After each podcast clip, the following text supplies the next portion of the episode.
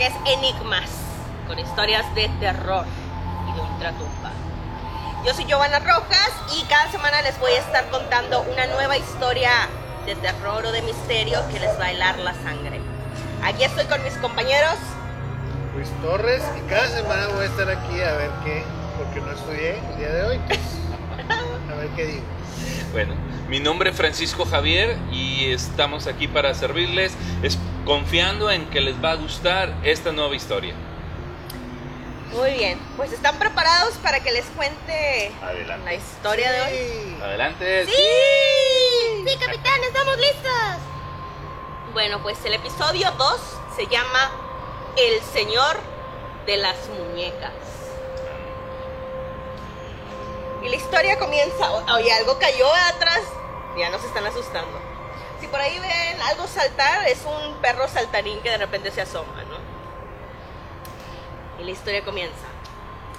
Aunque la mayoría de las personas sienten una especial aversión a los cementerios, hoy les voy a contar la historia de Anatoly Yurevich Moskvin, un excéntrico filólogo. ¿Saben qué es filólogo? ¿No? ¿Qué es? ¿Sabes? Que estudia los filos. Sí, el que, no, Que le siempre- saca filo a los cuchillos. es- es- Que siempre anda filoso. No. Ah, Un- te lo he dicho. yo- Un filólogo es una persona que estudia textos antiguos para entender la cultura de una civilización. Es lo que nos dijo señor Wikipedia. Bueno, además de eso era historiador y lingüista de 45 años, quien convirtió su macabro hobby en su profesión.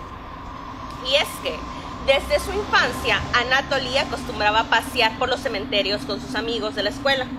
De hecho, los niños tenían un cementerio favorito, el de Krasnaya Etna. A ver, espérame. ¿Los niños tenían un cementerio favorito? Sí, sí, sí, o sea, eran unos niños muy, muy peculiares, ¿no? Tenían su cementerio que iban a visitar. Los niños tenían un cementerio específico.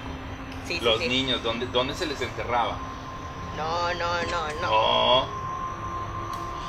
Estaba chiquito, era en su infancia. Entonces Anatoly, junto a sus compañeros de la escuela, iban a echar desmadre o sabrá Dios a qué, a los cementerios y tenían uno predilecto de ellos. Entonces iban a visitarlo. iban a visitarlo con regularidad. Ah, ok. Un día, durante uno de sus paseos con sus amigos, sucedió un hecho que lo dejaría marcado de por vida. En el lugar se realizaba una procesión fúnebre de una niña de 11 años. Anatoly de inmediato se sintió atraído a la multitud y se acercó a ver. Cuando varios de los participantes lo obligaron a besar la cara de la niña muerta. No sé qué, qué pedo con esos, con esos participantes de la procesión, pero bueno. De hecho, un adulto empujó su cara hacia la frente de la niña, la cual llevaba una gorra bordada, recuerda Anatoly cuando cuenta la historia, por lo que no había nada que pudiera hacer más que besarla según lo ordenado por las personas. Le da el beso de la muerte y ese hecho quedó, pues hizo una impresión muy fuerte en su subconsciente. Pasó el tiempo y después de graduarse de la Facultad de Filología de la Universidad Estatal de Moscú, Moskvin, quien hablaba ya 13 idiomas, o sea, era un genio el vato. Se hizo conocido en los círculos académicos porque tenía un profundo interés en los cementerios, los rituales funerarios, la muerte y lo oculto. O sea, eso lo marcó tanto que se puso a estudiar y lo convirtió en, de su hobby a su profesión. Es que mira, hay cosas, hay detalles en tu vida que a lo mejor lo, lo puede ser insignificante para unas personas, pero, pero te marcan. O sea, por ejemplo, ahorita que, que estás mencionando eso, yo recuerdo cuando era niño, en el kinder, o sea, le vi los calzones a una niña. Eran así bordaditos y desde entonces uso de eso. Y lo convertiste en tu profesión, ¿no? Sí. Ay, Dios mío. Chingado, güey. Sabía que ¿Dónde ibas a estoy, sacar, ¿Dónde estoy sentado? ibas a sacar una marronada, pero no sabía que de ese tipo. Y bueno, de hecho, Anatoly mantuvo una biblioteca personal de más de 60 mil libros y documentos, así como una gran colección de muñecas. Los académicos lo describieron como un genio excéntrico. Pues ya sí, ¿no? Simplemente ya con la fascinación de los rituales de, de- estás hablando de Moscú, Sí, este, que él creo a los 13 años se enfrentó a un ritual en la cual lo obligaron a besar a una muerta. Entonces me imagino definitivamente sí le causó un gran shock. sí. Sí, o sea, Para- por eso su fascinación en cuanto a los libros que mencionas. Entonces eh, eso fue lo que captó toda su atención. Y ese trauma lo convirtió en ese momento en algo positivo porque, bueno, tenía mucho conocimiento y lo compartía con los demás. Ajá. Pero pues hay que seguir viendo su, su Su historia. Y bueno, de hecho, en el 2005, Oleg Ryabov, mm, estos nombres muy extraños, un académico y editor le encargó a Moskvin que resumiera y enumerara a los muertos y de que habían fallecido en más de 700 cementerios en 40 regiones de la ciudad donde vivía. Entonces, eh, durante dos años, Anatoly fue a pie a inspeccionar 752 cementerios de toda la región y caminó hasta 30 kilómetros, viendo, haciendo anotaciones de que murió cada persona para poder seguir. O sea, se aventó un trabajo de campo Enorme. enorme. Durante esos viajes, incluso bebió agua de los charcos, pasó noches en los pajares y en granjas abandonadas, durmió en los mismos cementerios e incluso llegó a pasar una noche dentro de un ataúd preparado para un funeral. O sea, como que ya le apasionaba tanto que, que, bueno, no, no le importaba pasar las noches, los días y todo comiendo ahí. Yo sabía de unos amigos que, que duermen en ataúdes. ¿Duerme? Te digo quién. Ah, Dígame. muy bien. ¿Que duermen dónde? adentro de un ataúd, dicen. Dicen por ahí. Pues no sé si duermen, pero sí sé dónde es. De, de estar ahí un, un ratito, ¿no? Bueno, Bueno. dentro de mis historias me tocó estar dentro de un ataúd y yo me sentí casta, este, ¿cómo se dice? Cuando tienes miedo a... Castrado, ibas a decir. ya, pues ¿qué te hicieron en el Claustrofóbico. claustrofo? Sí, o sea, se siente horrible, está todo presionado ahí. Leyendas. Sí, Ah, porque Una de aquí, las leyendas. aquí mi, mi amigo Francisco este, es actor, muy buen actor Ah, gracias. Y ha salido en varios, lo recordarán en trabajos como En historias. En TV Nuevo León, ¿no? TV Nuevo. Y bueno, incluso eh, pasaba tanto tiempo ahí en el cementerio que empezó a despertar sospechas entre la policía y varias veces fue interrogado porque sospechaban de que estaba haciendo vandalismo y robo. Pero nunca fue arrestado ni detenido porque declaraba pues las credenciales que tenía académicas y el propósito. Les decía, ¿sabes qué? Eh, vengo a hacer una investigación de tal y ya lo dejaban en paz. Pero sí se les hacía muy extraño ver a una persona que conviviera con tanta naturalidad en los cementerios. Incluso Mosvin trabajó como periodista independiente para el periódico Nisi Novgorod, no, publicando artículos dos veces al mes. Su padre también llegó a escribir varias veces para el periódico. Eh, Anatoly escribió una extensa serie de artículos sobre la historia de los cementerios, los cuales aparecieron en el periódico. Y aquí se va poniendo la historia un poquito más interesante. Ya durante el año 2011, cuando en la ciudad donde él vivía se empezó a experimentar un aumento del vandalismo en los cementerios.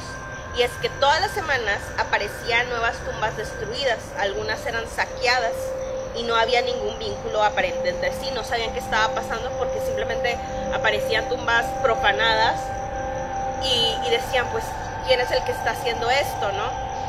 Se abrió una carpeta de, investigación y cuando las autoridades se vieron sobrepasadas por el delito que dijeron ya, o sea, no sabemos cómo comenzar porque no hay como un- un vínculo entre, entre las tumbas, o sea, no eran fam- de familiares ni de algo que los relacionara.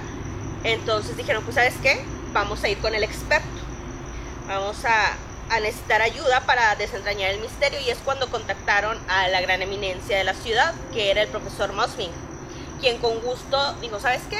Yo los asesoro en el caso, ¿no? Es mi mero mole, los muertos. Y bueno, pues Mosvin hay que contar también un poco de su vida personal. Él llevaba una vida aislada. Eh, nunca se casó, ni salió de fiesta, ni era de No, andar pero agarrando el También pedo. con esos gustos de trabajo, imagino que ninguna se le acercaba. Ah, pues olía muertito. Yeah. Entonces, bueno, pues él prefirió vivir con sus padres, se abstuvo de beber alcohol, fumar y supuestamente se mantuvo virgen durante todo ese tiempo. ¿no? Tenía como pues los intereses que, que la mayoría de la gente tiene. No, y uno no estaba como para averiguar si era virgen o no, ¿verdad? No, ya, ahí, ahí, te- ahí le dejamos. ¿no? Oye, que no es así para todo. Pues no sé, digo, hay cada, cada fenómeno. Sin embargo, eh, él siempre sintió un instinto paternal. O sea, no tenía con quién casarse, salir o, concebir un hijo, pero siempre quiso tener una hija. Entonces, en varias ocasiones él intentó tramitar la adopción de varias niñas. La solicitud, la cual le fue denegada en todas las veces que lo intentó, que fueron bastantes, porque no contaba con recursos económicos. Qué tristeza, ¿no? Era muy, muy inteligente, muy estudiado, sin embargo, pues no, no le pagaban bien, ¿no? No, y aparte, o sea, creo que uno de los requisitos para adoptar es que esté casado. Sí. Entonces, pues viendo la situación, decían, sabes que eres muy inteligente, eres todo un profesional, muy reconocido en, en la ciudad donde vivía, pero pues no tenía el dinero, entonces pues no te podemos eh, dar a ninguna niña en adopción. Los padres de Mosby, que compartían el departamento con él, se extrañaban al entrar a su cuarto, pues An- Anatoly mantenía una colección de muñecas con las cuales jugaba, tomaba el té, veía la televisión junto a ellas e incluso le celebraba a cada una sus cumpleaños. Ah, era otaku. Dicho desde un principio. Ah, ok, sí, eso es normal. Eso explica lo virgen. Sí, esos otakus, ¿sabes? Eso explica lo virgen. Las muñecas. Tenía sus muñecas, no, no saben si eran asiáticas o qué, pero bueno, los, los papás eh, pues decían, bueno, pues mi hijo rarito de 45 años, otaku. Pues Como sí, algunas ya, personas ya. comprenderán. Digo, yo lo reconozco, yo soy otaku. ¿eh? ¿Y tienes Y muñecas? Sí, tengo muñecas. Y ¿Inflables? muñecos. Ah, Ah, caray. no, eh. Tengo Goku y varios. Ah, no. Sí, a los padres no se les hacía como muy extraño, decían, bueno, mi hijo tiene unos gustos raros, pero pues lo explicaban por el hecho de que nunca había podido adoptar a, a una niña, que era su sueño. Bueno, pues un día, eh, Anthony, o Anatoly más bien, Anatoly, decidió salir a la tienda, sabrá Dios a qué, y los papás regresaban, eh, regresaban Se yo valiendo, dijo a Anthony, dije, ya, ya me perdí. ya estamos en otro tema. Retomamos el tema. Qué bueno que no estamos en vivo. Y bueno, Anthony. un día a Anatoly salió de su casa por el pan, no sabrá Dios a qué, y los papás que viajaban mucho con quienes vivían, pues regresaron de incógnito. Llegan y les entró la curiosidad, les picó el mosquito de la curiosidad, y dijeron, pues vamos a, entrar al cuarto de nuestro hijo, pues a ver a las muñecas, ¿no? Pues sucumbieron ante el misterio de ver más de cerca estas muñecas con las cuales su hijo de 45 años jugaba. Y cuando entraron al cuarto y empezaron a inspeccionar a las extrañas muñecas, se dieron cuenta que en realidad eran los cuerpos momificados de 26 cadáveres de niñas que el profesor había vestido como muñecas y con las cuales conservaba para conversar diariamente como si estuvieran vivas. Ahí se puso bueno el asunto. Entonces los papás se sorprendieron obviamente, inmediatamente le hablaron a las autoridades y cuando la policía visitó la casa quedaron estupefactos. Pues el experto que habían contactado para que los ayudara a, a ver el, el misterio de quién se estaba robando y profanando las tumbas, se dieron cuenta que era en realidad el perpetrador del macabro delito. Las autoridades entonces encontraron estos cuerpos de las niñas que tenían entre 3 y 12 años. las cuales Anatoly había sacado de sus tumbas para posteriormente momificarlas. También hallaron mapas de los cementerios de la región y fotografías y videos de las tumbas abiertas y cuerpos desenterrados. Además de todo eso, Anatoly tenía en su computadora instrucciones de cómo convertir a las niñas desenterradas en muñecas. Bueno, pues Como experto, documentó todas Documentó sus todo. acciones. O sea, no tenía nada que ver con cuestiones sexuales ni nada. no, no, no, bueno, hasta ahorita no. Incluso en internet, si lo buscan y vamos a poner imágenes, eh, hay un video que se dio a conocer por las mismas autoridades rusas, en el cual se muestra el interior de una casa del horror, así es como lo catalogaron en Rusia, donde aparecen diversas muñecas macabras con vestidos bizarros. Ahí se pueden ver a las, pues a los cuerpos de las niñas, ¿no? Ese video se hizo súper viral y, y también lo pueden encontrar en YouTube. En los tribunales, Anatoly argumentó que sentía mucha pena por las niñas muertas y él creía que podían ser devueltas a la vida mediante la ciencia y la magia negra. Incluso el profesor explicó que ponía los cuerpos de las niñas dentro de las muñecas para darles una apariencia más atractiva que sus debilitados cuerpos cuando co- consiguiera el modo de retomarnos a la vida. O sea, él decía que cuando... Ok, eso no se entendió nada, déjame lo vuelvo a decir. No, O sea, él le ponía adentro qué? En los tribunales, Motkin argumentó que sentía mucha pena por las niñas muertas y que creía que podían ser devueltas a la vida mediante la ciencia y la magia negra. Recordemos de que él era un estudioso de textos antiguos, entre ellos estudiaba la cultura celta y bueno, pues ahí tenían unas creencias extrañas y él se metió tanto en ese papel de investigador que se creyó los textos que había leído antes y él pensaba que si mezclaban la ciencia con magia negra y todos estos rituales que describían en los textos antiguos, podían las niñas volver a la vida. Entonces, para conservarlas, él le explicó eh, a las autoridades que ponía los cuerpos dentro de las muñecas para darles una apariencia más atractiva, para que también fuera más fácil que se pudieran mover una vez que las niñas recobraran la vida. O sea, él ciegamente creía que, que iban a volver a la vida y que él iba a encontrar la manera de eso. Las preparó para que pudieran moverse cuando ya revivieran y todo eso. Y bueno, sí, como les digo, como experto en cultura celta y de los antiguos yakuts, eh, Mosving aprendió que los antiguos druidas dormían en tumbas para comunicarse con los espíritus de sus muertos. Él empezó a buscar, explicó la historia de cómo comenzó, eh, empezó a buscar obituarios de los niños recientemente fallecidos. Cuando encontraba un obituario que le hablaba, él sentía que se comunicaban con él. Entonces él iba a la tumba para dormir junto al niño para determinar si el espíritu deseaba revivir. Él se sentía a lo mejor como un dios, ¿no? ¿Sabes qué? Me habló, me comunicó que quiere revivir a este niño. Voy a la tumba, le pregunto si es así y si me contesta, sabrá Dios cómo le contestarían que querían revivir. Entonces decidía pues hacer el ritual, ¿no? Pues si eran tantos, yo creo que sí, todos le contestaban que sí. pues. Pues no se sienten robar los niños. Eh, Definitivo. Mosting afirmó que, que había estado haciendo esto durante unos 20 años, o sea, desde que será los 25. Y hasta ahorita lo, lo descubren. Era Incluso- otaku. Era otaku desde niño. Él insistió que cuando empezó nunca desenterró una tumba sin el permiso del niño que estaba dentro.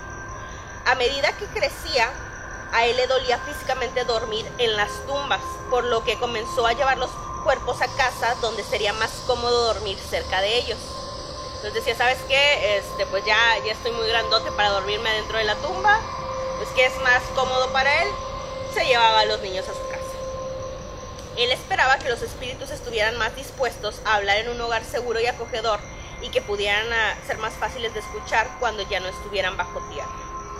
Él realmente estaba convencido de, eso. Una vez que él los llevaba a su casa, los cadáveres, usó varios métodos para darles a los niños eh, funciones para usar cuando finalmente descubrieran una forma de devolverlos a la vida.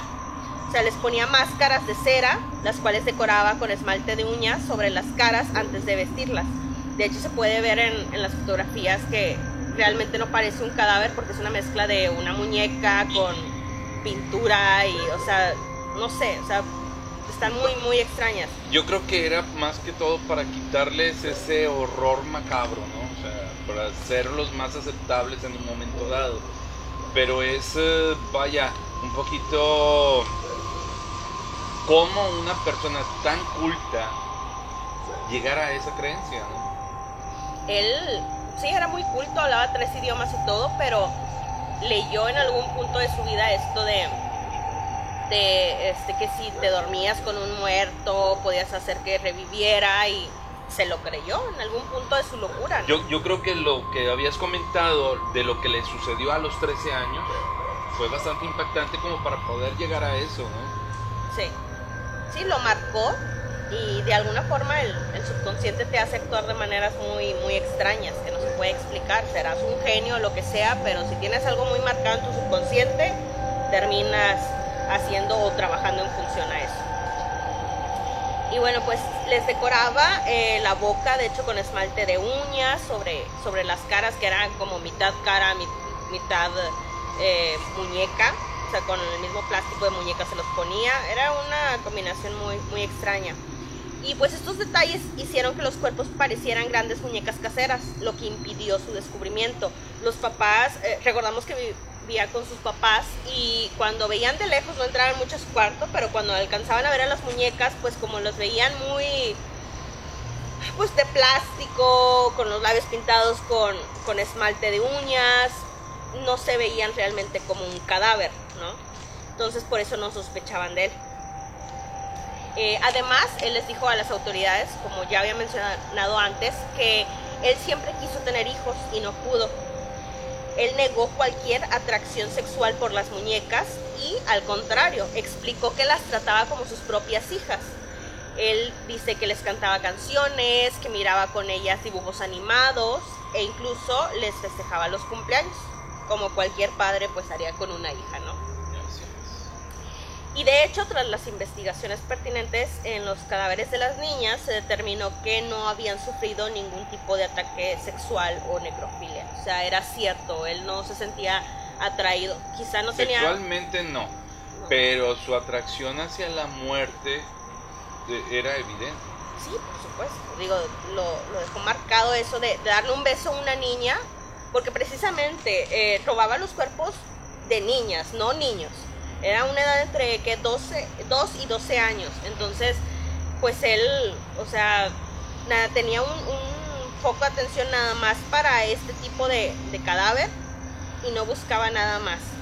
Y yo creo que era una persona incluso como, como dicen, asexual, ¿no? O sea, no tenía interés por, por el sexo en sí, porque no tenía pareja, no tuvo, obviamente no tuvo relaciones con los cadáveres, entonces él realmente eh, su tiempo, sus deseos, toda su energía lo encauzó a la muerte, al- a los cadáveres, a las niñas. Y bueno, Y pues su fe en tratar de revivirlas, sí, sí, se metió mucho y él pensaba, o sea, él pensaba que mezclando... que podía hacerlo, Sí, que era que si mezclaba magia negra con los conocimientos de, de, de la ciencia. la ciencia iba a poder hacerlo. Y bueno, ante la corte, Mosting admitió haber secuestrado 44 cuerpos de niñas. Espérame, 44. 44. Pero ha- hace un momento dijiste 26, ¿cómo está?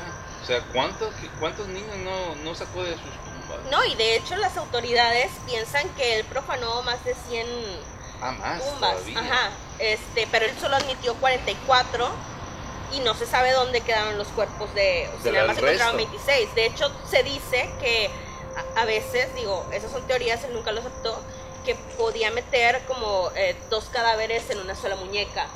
Entonces metía varios restos en una sola y creaba Sí, sí. una sola muñeca, ¿no? Eh, pues los médicos forenses eh, y también eh, los médicos psiquiatras diagnosticaron a, a este personaje que tenía esquizofrenia, por lo que la justicia lo declaró inimputable y lo envió a una clínica psiquiátrica. A ver. O sea que no lo podían putear. Sí, ¿no? Que- no, es que volvemos a, por ejemplo, lo que comentábamos. La ley en cuanto a esta parte o a estas circunstancias no tiene un referente. ¿sí? Entonces, por lo tanto, pues es inocente, no hay manera de, culpable, de culparlo. No había, bueno, el delito era que necrofilia o qué? Ah, profanar la tumba, sí, inhumación. inhumación, es delito. Sí, sí, o sea, pero él no podía ir a la cárcel porque se dieron cuenta que, que o sea, él pensaba que le hablaban las niñas y eso es Ah, bueno, esquizofrenia. sí Sí, o sea, lo, lo declaran esquizofrénico, Sí. enfermo mental. Entonces, pues, meterlo a la cárcel no le iba a solucionar nada. Me imagino que entonces fue a la- a- al psiquiátrico. Bueno, pues en, en ese eh, tiempo no sabían las autoridades si lo correcto, porque los médicos dijeron, ok, esta persona tiene esquizofrenia, lo correcto es mandarlo a su casa para que ahí tenga el tratamiento psicológico que, y psiquiátrico que necesita. Pero se armó en Rusia toda una revolución porque la gente empezó a decir, sobre todo los papás de las Eh, niñas. eh, eso es lo que te iba a decir. Los padres eh, deberían de estar ofendidísimos. Claro. Decían, o sea, para ellos era un monstruo, no estaba, o sea, no se podían explicar el hecho de que, oye, sacó a, a mi hija, vivió con ella durante 20 años y ahora me dices de que va a regresar a su casa y va a estar tomando tratamiento, ¿no? Siempre estaba también, eh, les quedaba el miedo de que, oye, y si vuelve a salir de su casa, vuelve a, a robar los cuerpos de las niñas. Y pues incluso una, una mamá de, de una de las niñas, que fue del cadáver de una de las niñas que fue extraída, Natalia Chardimova, quien era madre de Olga, eh, que Mosbin tuvo sin que Natalia se percatara de que el cuerpo de su hija ya no estaba en su tumba, dijo en una entrevista, y cito, esta persona llevó miedo, terror y pánico a mi vida. Todavía no puedo creer la enferma perversidad de este tipo que vi- vivió durante nueve años con mi hija momificada en su habitación. Yo la tuve durante 10 años y él la tuvo nueve años. O sea, la, pues sí, o sea, e- ella nos explicaba, ¿no? Dice, la, la mitad de, del tiempo la disfruté yo y la otra mitad la tuvo él como si fuera su papá. Agrega, él dijo en la corte que volvería a sus chicas si alguna vez era liberado. Ni mi familia ni las familias del resto de sus víctimas va a poder dormir tranquila si es así. Incluso antes de que terminara el juicio de Anatoly, él dejó un mensaje escalofriante para los padres de las víctimas. Durante una entrevista que le hicieron en la televisión, él dijo, ustedes abandonaron a sus niñas en el frío. Yo las llevé a mi casa y les di cobijo. Y así termina la historia. Pues ustedes qué opinan? Ah, Anatoly era una pobre víctima de la enfermedad mental y los sucesos que le sucedieron en la vida. Merece cadena perpetua, pena de muerte, como pidieron algunos papás, o que sea recluido en, en un hospital psiquiátrico. Stanislavski, Stanislavski no, Freud, Freud, Freud dice es el papá del de- teatro. teatro. No, Freud, que es el papá, hablando de papás, ¿De papás? hablando de papás, es Freud psicoanálisis. es- Wazowski, ¿no? eh, Ay. Wazowski. Ah, es otro. Ah, no, eh, ese es de los, ah, ¿cómo se llama? Monstering. Monstering. No, este, Freud menciona el hecho de que todos nuestros traumas comienzan precisamente en los primeros años. Entonces, definitivamente, el impacto de aquellos sucesos que tuvo a los 13 años y la gran fascinación que le causó el hecho de las lecturas antiguas y textos antiguos que creían completamente en la, en la magia, este, lo fue minando hasta llegar a, a este punto. Su fe, su creencia en, eh, fue transgredida a- al punto de llegar a los muertos. Eh, definitivamente es inocente por su locura, pero no por sus acciones. Eh, como mencionaste, los padres de, de estos infantes que aunque muertos, pues es una falta enorme como padre de familia que todavía no soy, este, darías todo por, por tu hijo, ¿no? Y definitivamente lo que estaba haciendo es, es, eh, totalmente negro para ellos. Definitivamente necesitaría un castigo ejemplar. ¿Tú qué? ¿Lo meterías a la cárcel? ¿Le darías pena de muerte? ¿Lo debe tomar un tratamiento psiquiátrico en su casa o, o dentro de, de una institución? Como estamos en el punto de, de amor y paz y del humanismo y todo ese rollo, pues tendría que ir directo al psiquiátrico definitivamente, pero no saldría de él, la verdad. O sea, buscaríamos que no saliera de él. De ahí, sobre Ahora, todo, estás hablando de 2011. hace poquito, hace ocho años. Sí, sí, o sea, definitivamente las leyes eh, para esa época ya, ya como mencionaste tú, eh, el castigo de profanar una tumba ya existe. Para esa época ya, ya, ya, Ya existía. ya había un...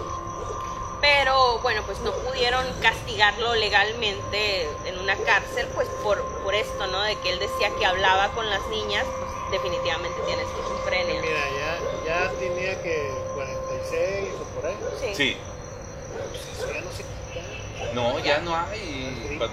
No, y, y aparte, o sea, él mismo dijo, o sea, yo voy a regresar a, a buscar a esas niñas. O sea, él las estaba, según en su mente enferma, las estaba protegiendo. Así es. las estaba, las estaba dando cobijo, ¿no?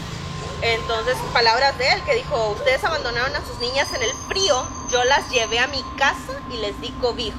Entonces, para él, de hecho se dice que él sabía que estaba cometiendo algo ilegal, que estaba profanando una tumba, que no, que no es algo, pues, que esté, que sea correcto. Sin embargo, a él no le importaba porque decía, bueno, vale más la pena que, estas pobres niñas no se estén muriendo de frío, que convivan conmigo y que las pueda volver a la vida.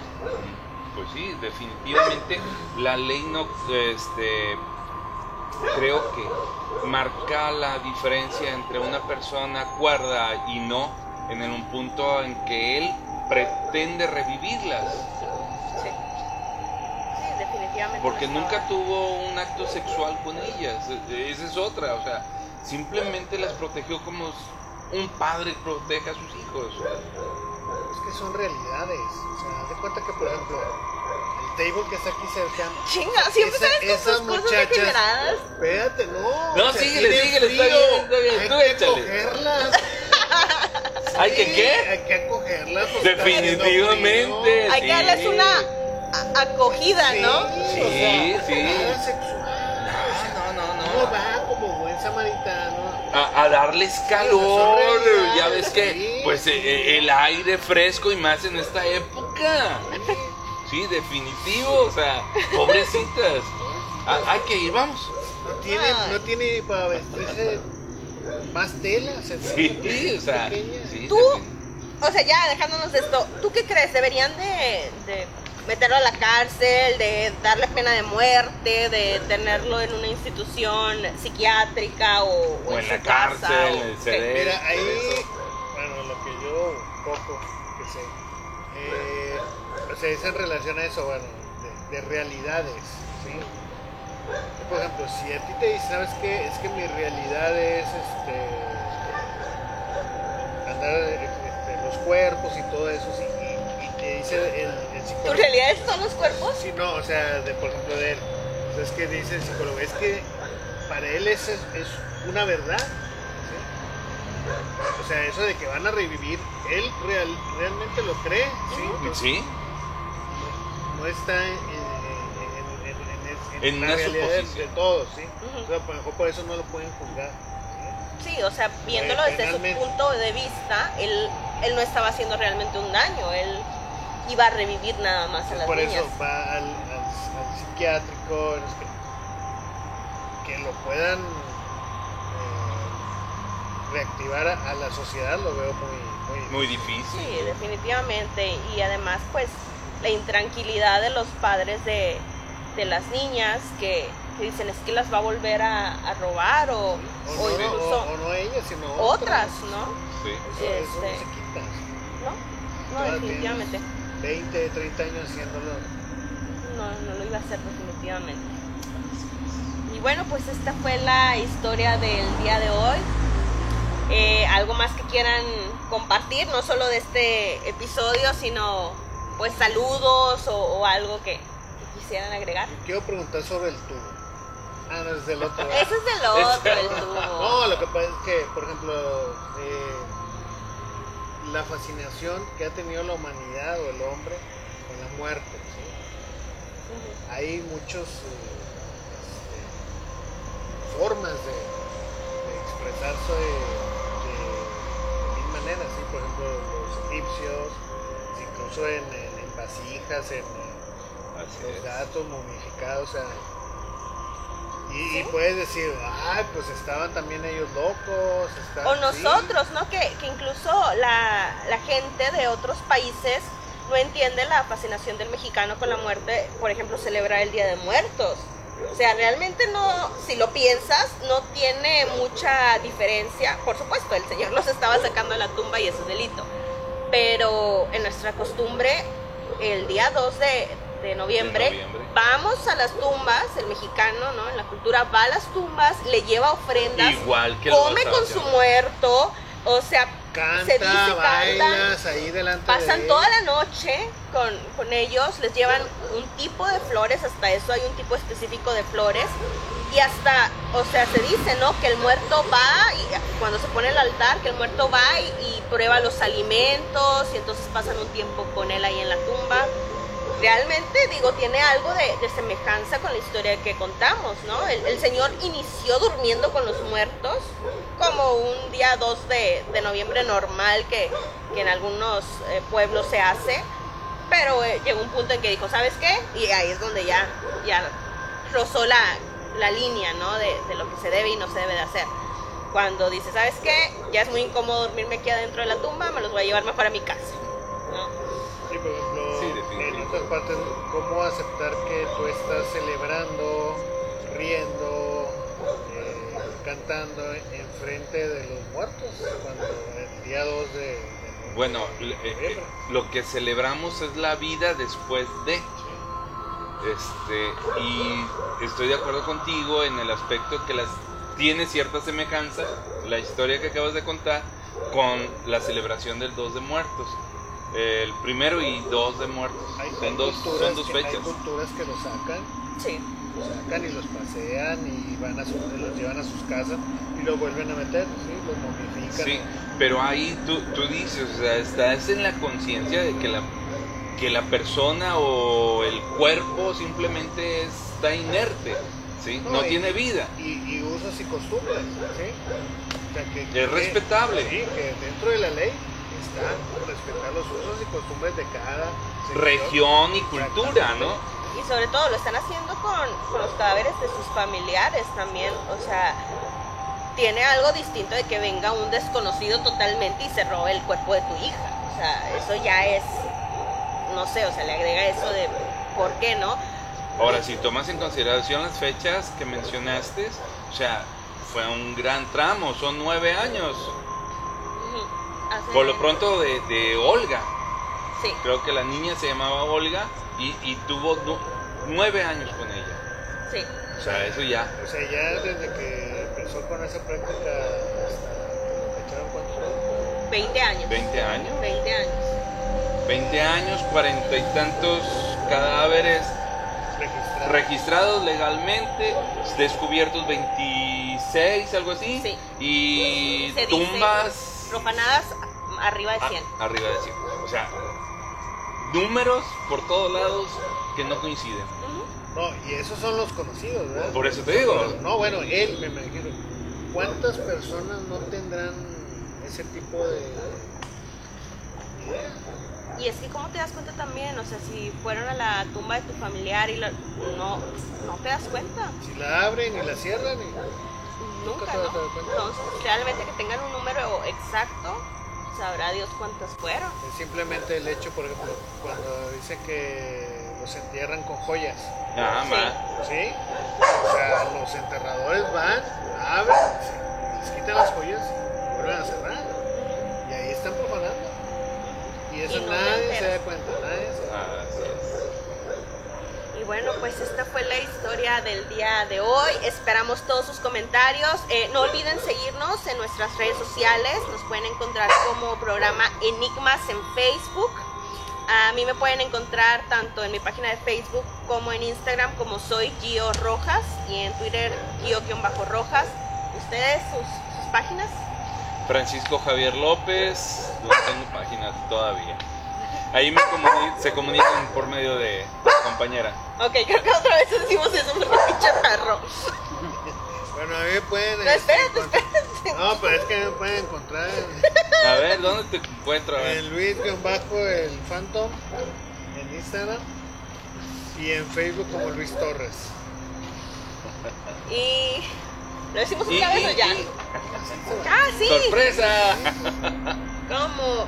Bueno, entonces ya saben, eh, seguirnos en nuestras redes, cualquier tema que quieren que, que investiguemos o que hablemos, por supuesto pueden mandar todos sus comentarios y nos vemos la próxima semana en esto que es Enigmas.